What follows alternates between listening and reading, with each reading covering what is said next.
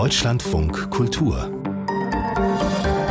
Lesart mit Christian Rapansel. Hallo, guten Tag. Autobahnblockaden, Straßensperren, bergeweise Misthaufen. Manch Klimaschutzaktivistin dürfte dieser Tage ziemlich neidisch anerkennen müssen, dass sich mit einem Traktor einfach besser demonstrieren lässt. Die Bauernproteste, die sind laut, die sind oft radikal, so radikal und extrem, dass der Bauernverband wiederum gerade viel zu tun hat mit Distanzierungen von rechtsextremen Umsturzfantasien. Die Wut mancher Landwirte ist jedenfalls ziemlich eskaliert. Wut über Subventionsabbau, mit dem die Ampelregierung die Haushaltslöcher stopfen will. Wut über eine Regulierung, die die weitere Erhitzung des Klimas verlangsamen soll und das Leid von Nutztieren schmälern. Das alles sind Themen, die wir uns jetzt genauer ansehen. Für unser Sachbuchmagazin habe ich Bücher herausgesucht, Bücher über eine aggressive Agrarlobby, über das Bauernsterben, darüber, wie wir unsere Wälder umbauen und retten können und Gleich als erstes ein Vorhaben, das ziemlich utopisch klingen mag, die gesamte Gesellschaft auf vegan umzustellen. Nicht nur beim Essen, sondern auch bei der Kleidung, bei den Möbeln insgesamt. Mein erster Gast gleich behauptet, das sei möglich und auch nötig. Und warum wir dafür vielleicht sogar noch mehr Landwirtinnen und Landwirte brauchen würden, darüber reden wir gleich. Die Lisat, herzlich willkommen.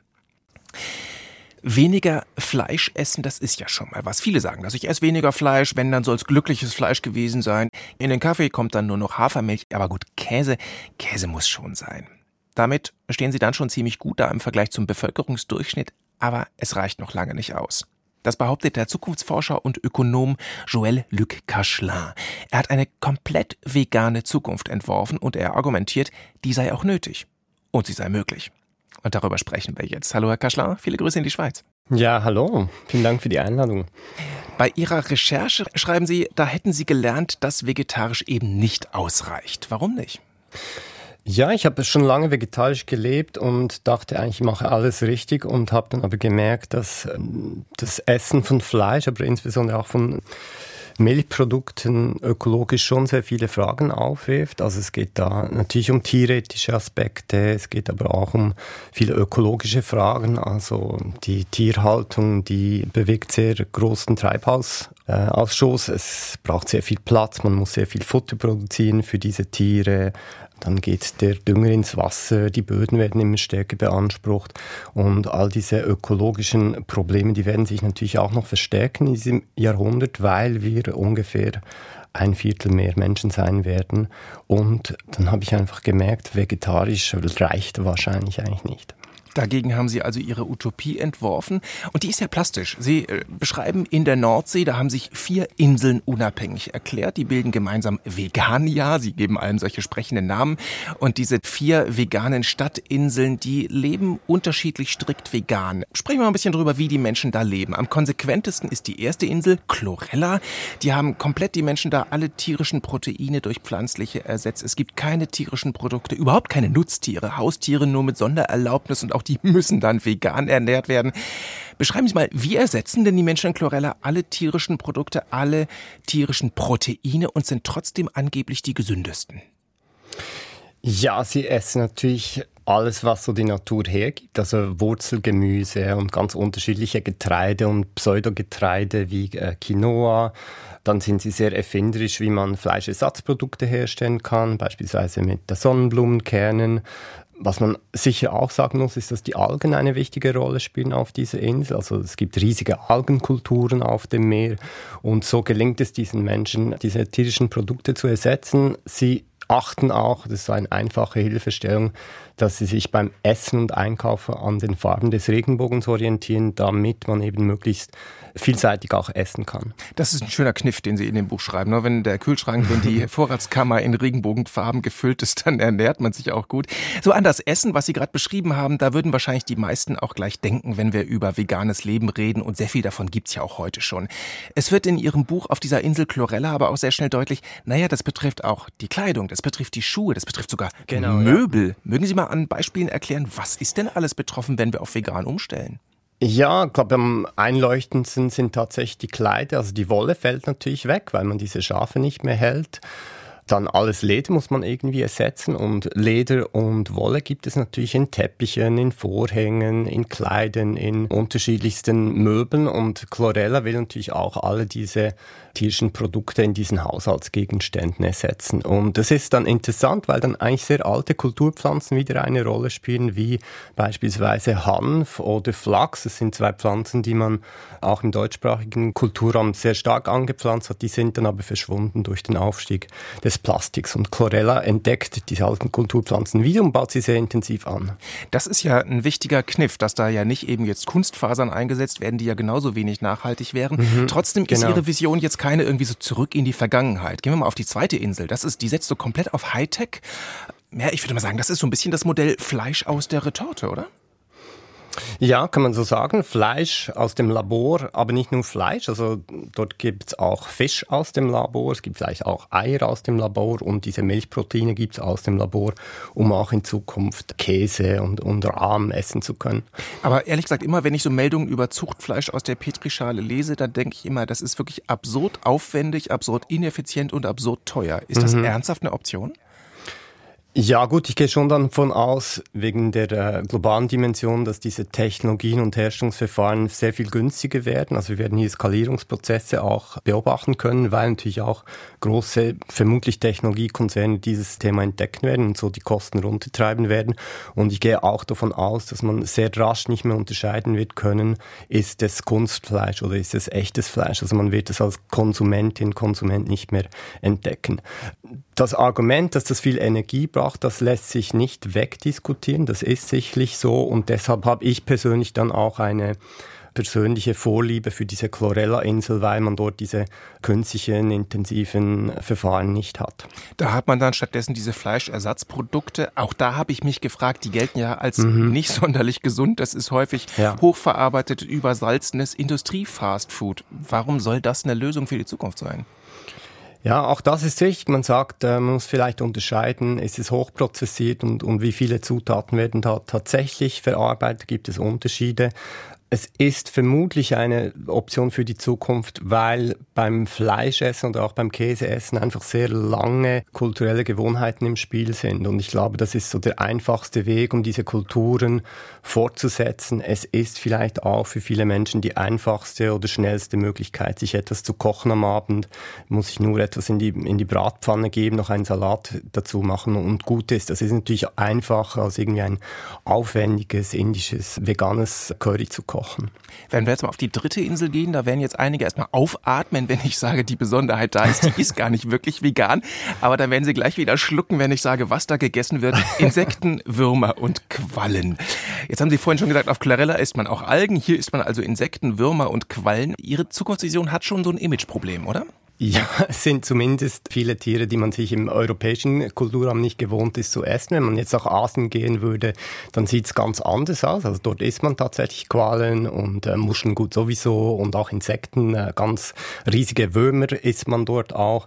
Das heißt, diese Insel wäre schon mit einem Imageproblem konfrontiert, beziehungsweise müsste sich hier äh, sehr stark etwas ändern in den Gewohnheiten der Menschen zu essen. Vermutlich würden dann aber diese Würmer und auch Quallen sehr stark wieder verarbeitet werden zu Chips oder zu Burgern, wo man eigentlich nicht mehr kennt, was genau der Rohstoff war.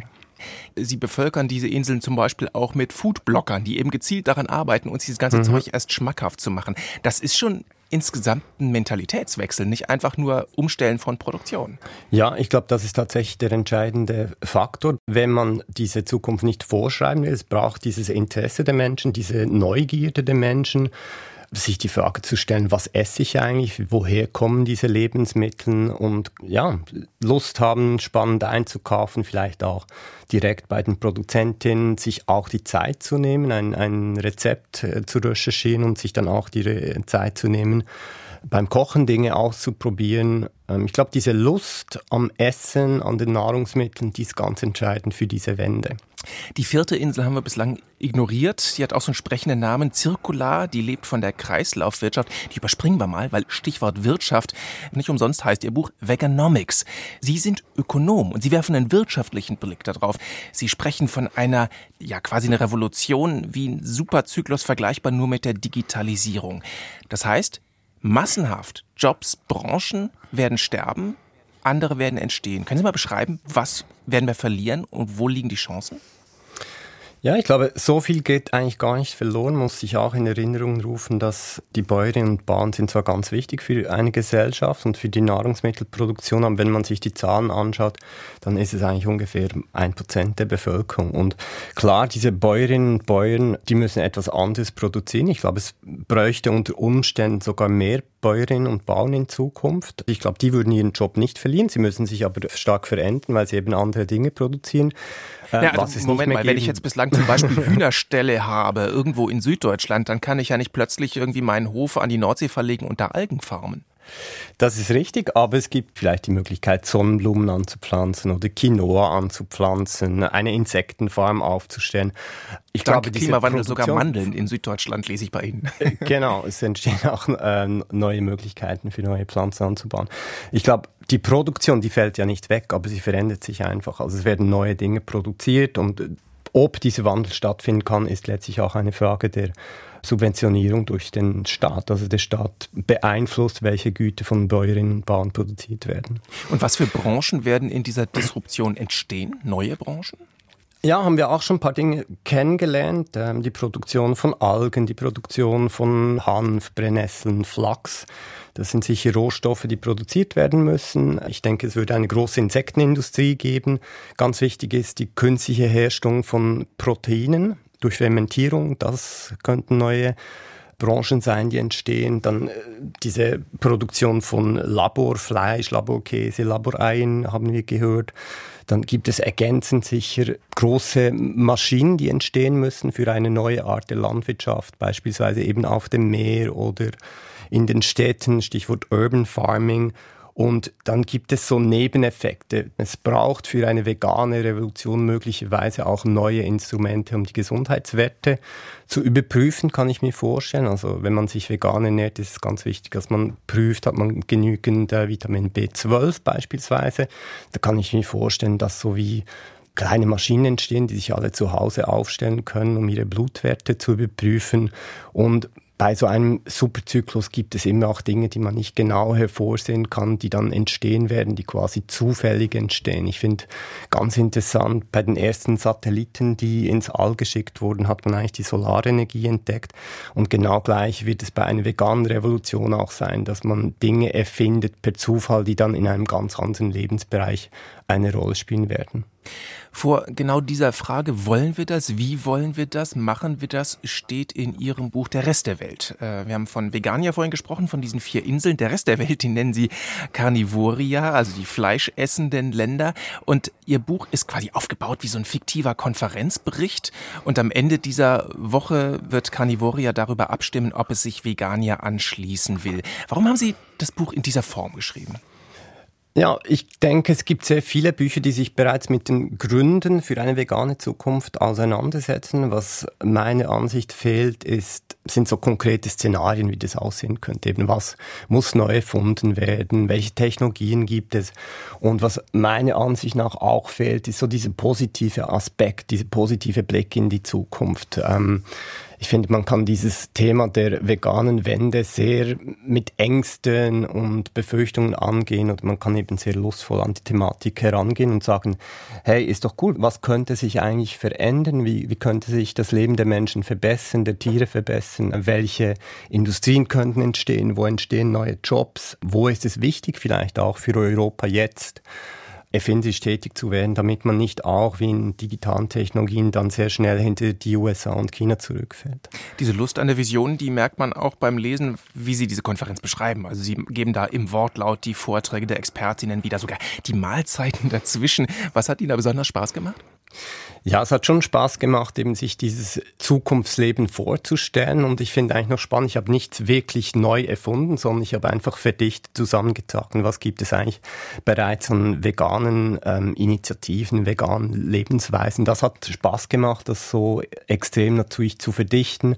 Und ich fand es auch eigentlich reizvoll, die kritischen Fragen an eine vegane Zukunft in diesen Kongress einzuweben. Es gibt nach jedem Tag berichten diese Spioninnen und Spione von Vegania und es gibt dann die Möglichkeit, äh, durch das Publikum kritische Fragen zu stellen. Und es war mir auch wichtig, nicht völlig naiv nur einseitig über eine vegane Zukunft zu berichten, sondern auch diese ja, kritischen Fragen, diese Ängste äh, mitzudenken, auch aufzuzeigen, wo gibt es vielleicht Zielkonflikte auf dem Weg in eine vegane Zukunft. Hm, also Spione und Spioninnen nennen Sie äh, diejenigen, die für diese Konferenz vorher sich das Leben in Vegania angeguckt haben.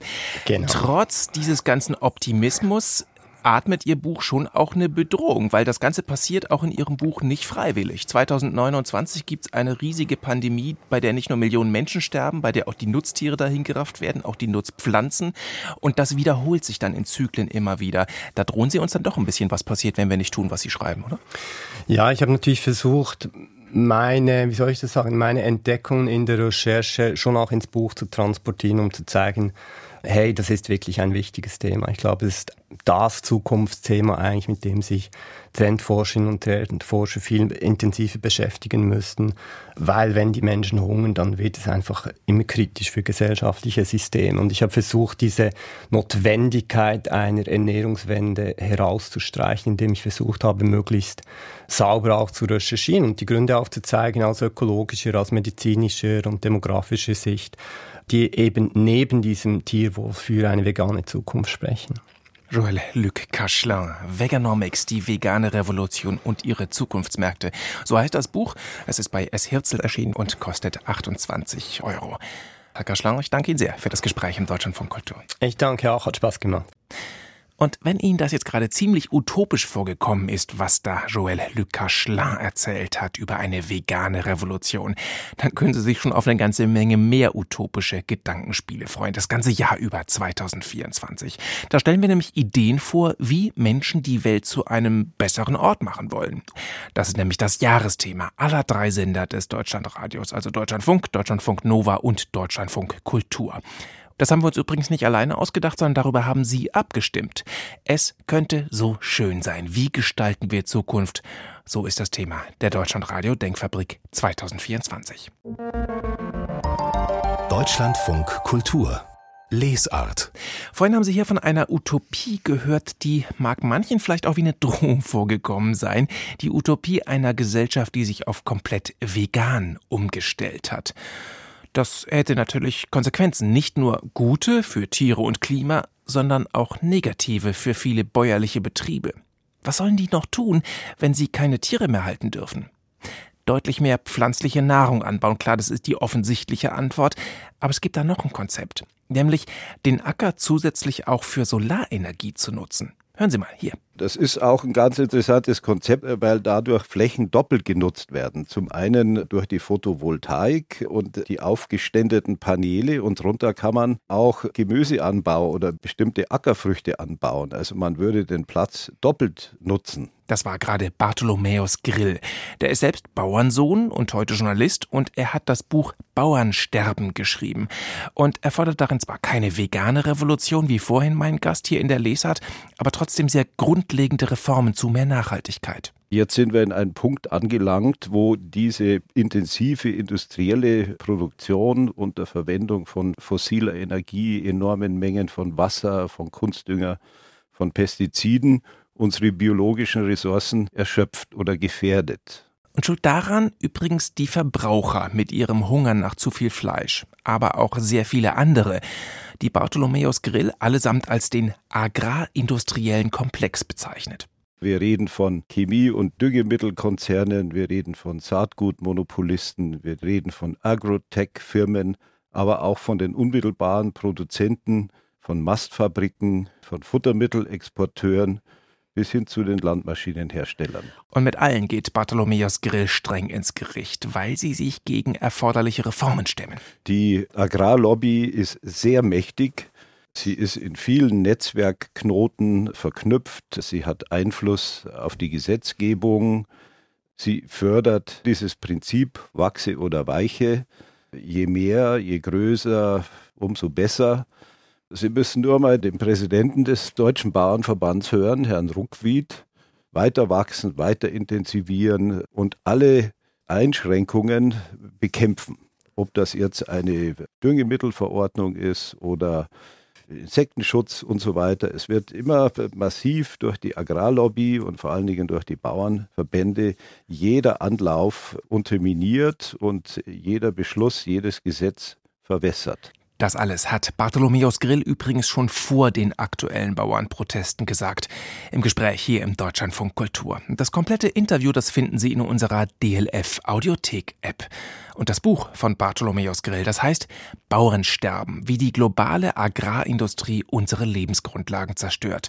Für 24 Euro bei Siedler erschienen. Deutschlandfunk Kultur Buchkritik. Sie hören die Lesart. Heute mit Sachbüchern darüber, wie die Welt besser und nachhaltiger werden kann. Eine Branche, die spielt da ja eine Schlüsselrolle. Die Landwirtschaft. Weil sie unsere Nahrungsmittel herstellt und weil sie das in immer größerem Maßstab zu unglaublich niedrigen Preisen tut und weil sie just dafür scharf kritisiert wird, weil die Folgen dieser Art von Landwirtschaft, die sind gravierend für die Umwelt, für die Tiere, für das Klima. Höchste Zeit für einen Vermittlungsversuch. Das findet der Ex-Agrarpolitiker Hermann Onko Eikens. Unsere Landwirtschaft besser verstehen, so heißt sein neues Buch. Und es ist ja wohl auch so, obwohl die komplette Bevölkerung die Landwirtschaft zum Überleben braucht, scheint kaum gegenseitiges Verständnis zu bestehen. Und vielleicht wird die Kluft zwischen Bauern und Gesellschaft immer größer, auch deswegen, weil zwar die Höfe wachsen, aber trotzdem immer weniger Menschen in Deutschland in der Landwirtschaft auch arbeiten. Niklas Ottersbach hat das Buch gelesen. Die Landwirtschaft steckt in einem Schrumpfungsprozess. Gab es nach dem Zweiten Weltkrieg in Deutschland noch zwei Millionen Agrarbetriebe, sind es heute nur noch 260.000. Der Bauer, der alles macht, von der Rinderhaltung über den Weizen bis zum Salatanbau, das entspricht vielleicht noch dem Bauernbild in Kinderbüchern, aber schon lange nicht mehr der Realität. Landwirte sind inzwischen Spezialisten, die zum Beispiel in hoher Stückzahl Schweine halten, wie in Niedersachsen, oder riesige Zuckerrübenfelder in der Magdeburger Börde bewirtschaften. Mit zunehmendem Einsatz von Melkrobotern, Drohnen und künstlicher Intelligenz wird es eine weitere Ausdünnung geben, stellt Autor Hermann Onko Eikens fest. Die Zahl der Betriebe wird trotz üppiger Subventionen weiter schrumpfen. Ohnehin hat noch nie gestimmt, dass jeder Bauer bleiben kann, der Bauer bleiben will.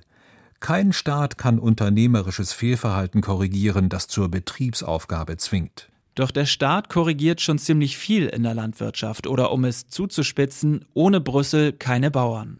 Jedes Jahr bekommt die deutsche Landwirtschaft über 6 Milliarden Euro Subventionen von der EU. Es ist der größte Einzelposten im Haushalt der Europäischen Union. Für die landwirtschaftlichen Betriebe sind die Direktzahlungen aus Brüssel überlebenswichtig. Sie machen etwa die Hälfte der bäuerlichen Einkommen aus. Es lohnt ein Blick darauf, wer inzwischen alles mitmischt in der Landwirtschaft und ebenfalls von EU-Geldern profitiert. Mitnichten ist es nur der Bauer, sondern inzwischen auch der Investor. Gerade in Ostdeutschland, wo nicht die Familienbetriebe überwiegen, sondern die großen Agrargenossenschaften, die zum Teil mehrere tausend Hektar bewirtschaften. Ein Erbe der DDR, die früheren LPGs, die landwirtschaftlichen Produktionsgenossenschaften, sind heute Betriebe mit landwirtschaftlicher Fläche, in die man sich einkaufen kann, dank Schlupflöchern im Bodenrecht. Ein Problem, sagt Hermann Onko Eikens. Der heute 72-Jährige war von 2009 bis 2016 Landwirtschaftsminister in Sachsen-Anhalt und hat die Übernahme landwirtschaftlicher Betriebe durch Investoren miterlebt. Wenn Sie das zu Ende denken, dann entwickeln wir uns im Osten möglicherweise zu einer Holding-Landwirtschaft und das sind dann Organisationsstrukturen, die manchmal über mehrere Kreise gehen und manchmal auch über mehrere Bundesländer. Und was uns dabei seinerzeit störte, war die Sorge um das Leben in den Dörfern. Eine anonymisierte Landwirtschaft. Die äh, heutige Landwirtschaft den Städtern zu vermitteln, das ist schon eine schwierige Aufgabe. Wenn dann noch eine Landwirtschaft sich entwickelt, die völlig anonym ist, dass ich die Flächen nicht mehr mit dem Bauern Meier oder mit dem Genossenschaftsvorsitzenden Müller verbinden kann, dann wird es noch schwieriger, Landwirtschaft der übrigen Bevölkerung zu vermitteln. Nach wie vor bekommt der größte Ackerflächenbesitzer die höchsten EU-Subventionen. Verteilungspolitisch sei das nicht zu rechtfertigen, stellte der wissenschaftliche Beirat des Bundeslandwirtschaftsministeriums schon 2018 fest. Doch die Besitzstandswahrer haben starke Interessenvertreter. CDU-Politiker Eikens spart nicht mit Kritik am Deutschen Bauernverband. Die größte Lobbyorganisation der Landwirte habe sich mit dem jahrzehntelangen Widerstand gegen schärfere Umweltauflagen in eine Ecke manövriert. Bis heute tut sich die landwirtschaftliche Interessenvertretung schwer mit der in jüngster Zeit intensiver geführten gesellschaftlichen Debatte über den Agrarsektor. Schwarze Schafe in den eigenen Reihen werden nach wie vor geduldet. Das Chordenken ist trotz gegenteiliger Behauptungen noch immer nicht verschwunden. Doch die Lösungsansätze, die mehr Tierwohl, mehr Blühstreifen und weniger Monokultur versprechen, kosten Geld. Die von der Bundesregierung eingesetzte Zukunftskommission Landwirtschaft rechnet mit 11 Milliarden Euro jährlich. Das ist der Haken. Am Ende scheitern viele Ideen am Geld oder am EU-Binnenmarkt, der zu starke nationale Eingriffe nicht zulässt. Und dann sind da ja auch noch Klimawandel, Artensterben, Bodenerosion. Hoffnung machen kleinteilige Best-Practice-Lösungen, zum Beispiel aus den Niederlanden, wo effektiver Artenschutz ziemlich unbürokratisch vor Ort gelöst wird. Und auch die Preisspiralen, unter denen viele Bauern leiden, lassen sich mit der Direktvermarktung umgehen. Der eigene Hofladen oder die Gemüsekiste auf Bestellung machen höhere Margen möglich. Ein positiver Nebeneffekt, Gesellschaft und Landwirtschaft kommen einander wieder näher. Ist dieses Buch nun das Vermächtnis eines jahrzehntelangen Agrarpolitikers? Icons liefert auf jeden Fall ein informatives Kompendium über den sich wandelnden Beruf des Bauern und das komplizierte Geflecht Landwirtschaftspolitik. Und dieses komplizierte Geflecht hat uns Niklas Ottersbach vorgestellt. Er ist unser Landeskorrespondent in Sachsen-Anhalt. Das Buch, über das er gesprochen hat, das heißt Unsere Landwirtschaft besser verstehen, was wir alle wissen sollten. Geschrieben hat es Hermann Onko Eikens. Es kostet 24 Euro und ist im Mitteldeutschen Verlag erschienen. Deutschlandfunk Kultur Lesart. Zum Ende machen wir jetzt nochmal einen gedanklichen Sprung, und zwar von den Feldern in die Wälder. Weil auch die leiden unter Monokultur und Trockenheit. Dabei gäbe es ja längst Rezepte, die Wälder zu bewahren. Deutschlandfunk Kultur Buchkritik der Wald ist ja oft eine mythisch überhöhte Sache, besonders der deutsche Wald. Da klingen dann irgendwie so Tradition und romantische Verklärung mit. Die haben dann mit der Wirklichkeit des Waldes in Deutschland oft herzlich wenig zu tun. Weil Wald, wo gibt's denn den noch? Sehr oft ist ja Wald längst zur Baumplantage geworden, schnell wachsend und in Reih und Glied. Georg Meister hat sich zeitlebens für einen anderen Wald eingesetzt, als Förster, für eine nachhaltige Waldwende. Und da ist es kein Wunder, dass sein Buch den Titel trägt Rettet unsere Wälder. Susanne Billig hat das Buch gelesen. Hallo. Hallo. Bevor wir uns diese geforderte Waldwende ansehen, vielleicht erstmal ein paar Worte zu dem Autor. Das Buch wird ja vom Verlag verkauft als das Vermächtnis eines visionären Försters. Also warum Vermächtnis und warum visionär? Also Georg Meister ist 2022 gestorben, darum Vermächtnis. Das ist sein letztes Buch und Visionär. Er ist ja Jahrgang 1929, weil er schon sehr, sehr früh, schon im Studium angefangen hat, sich für die Entwicklung des Waldes zu interessieren, angefangen hat, Fotos zu machen, wie der Wald sich verändert hat. Zum Kritiker wurde dann immer harscher, zum Kritiker wurde der bestehenden Wald- und Forstwirtschaft, sich da auch nicht nur Freunde gemacht hat. Und er hat sich viele Jahre auch in Naturschutzverbänden engagiert und umweltpolitisch zu Wort gemeldet. Mhm. Der Buchtitel, der holzt ja richtig, ne? Rettet unsere Wälder mit einem dicken Ausrufezeichen. Da schwingen ja zwei wichtige Einschätzungen mit. Erstens, der Wald muss gerettet werden und zweitens, er kann. Fangen wir mit dem Muss an. Warum muss der Wald gerettet werden? Also mir gefällt sehr gut an diesem Buch, dass er zunächst mal so nachzeichnet, wie sich der Wald in evolutionären Zeiträumen entwickelt hat. Also wie vielfältig, artenreich ein gesunder Wald eigentlich mhm. wäre, wie viele Insekten und Säugetiere und Blumen und Kräuter da eigentlich leben müssten. Und wer sich je mal mit dem Rad oder zu Fuß wandernd durch den Wald bewegt, weiß, wie anders das heute oft ist, wie trist es aussieht. Fichtenplantagen, Kiefernplantagen, nackte Stämme in Reih und Glied, toter Boden, braun, da wächst sonst nichts. Woran liegt es? Die staatlichen Forstbetriebe und privaten Waldbesitzer betreiben vielfach Kahlschlag. Die fällen auf großen Flächen alle Bäume ab, pflanzen da neu bewirtschaften sogenannte Jahrgangswälder und die sind extrem anfällig für Sturm- und Insektenschäden. Wenn das passiert, erhalten sie auch noch staatliche Entschädigung, sagt Georg Meister, für das, was sie eigentlich selbst angerichtet haben. Summa summarum, vier von fünf Bäumen in Deutschland sind krank, zu dünn, ausgelichtet, sterben zu früh. Das ist ja eine ziemlich bittere und alarmierende Bestandsaufnahme von ihm. Wie soll denn das laut Georg Meister gelingen, den Wald dann zu retten, wenn er in so einem Zustand ist? Also er bricht das auf zehn Forderungen herunter, nachdem er auch nochmal die Geschichte der Misswirtschaft mit dem Wald nachgezeichnet hat. Sehr interessant. Er ist eben auch dieser Insider, der genau weiß, wer mit wem klüngelt und mhm. wer wie Lobbyinteressen durchsetzen kann. Und er referiert nochmal die Waldideologie der Nazizeit, die Planwirtschaft der DDR, das Jägertum, das da eine Pfründesicherung betreibt. Alles das hat beigetragen, den Wald auszuplündern. Alles das muss bedacht und rückgenommen werden. Was müsste geschehen? Der Filz müsste weg. Es braucht unabhängige Waldprüfstellen, sagt er. Die Resilienz und Selbstheilungskräfte der Wälder müssen unterstützt werden. Das heißt, weniger eingreifen, den Wald selbst machen lassen, Bodenvegetation zumachen, Wasserrückhalt fördern, breite Forststraßen überall verhindern den freien Fluss des Wassers im Wald gar nicht gut. Dann plädiert er auch für neue Formen der Jagd Jagd. Es ist ihm wichtig, dass es weniger Rehe und Hirsche im Wald gibt, die das Nachwachsen junger Bäume verhindern. Und dann gibt es so Greenwashing-Lügen. Ja? Dann wird gesagt, es würde besonders viel CO2 binden, wenn man viel Holz immer rausholt aus dem Wald und viel neu nachpflanzt. Und er kann zeigen, nein, es nützt dem Klima, wenn große alte Bäume in höherer Zahl auch lange im Wald stehen bleiben können. Die Forstwirtschaft in extremer Ausprägung, also diese Jahrgangswälder zum Beispiel, die hat man ja gleich auf dem Schirm, wenn man an den schlechten Zustand Zustand der Wälder denkt. Die Jagd klang jetzt ein paar Mal an, daran hätte ich gar nicht gedacht. Warum? Welche Rolle spielt die? Ja, er hält das für sehr wichtig, weil es eine geteilte Jägerschaft ist, das erklärt er. Es gibt eben diese Trophäenjagd, die wollen viele Rehe, die füttern die im Winter, damit es mhm. möglichst viele sind. Unser eins sieht das nicht, weil die sich so gut verstecken können. Aber es gibt sehr viele und die machen jeder kleinen Tanne, jeder kleinen Buche inzwischen auch den Gar aus. Die fressen die weg. Die fressen die weg, die verknabbern die so, dass die nicht hochkommen, dass die keine Chance haben oder dass die einfach ganz verschwinden. Es kommt keine Tanne hoch, wo zu viele Rehe sind.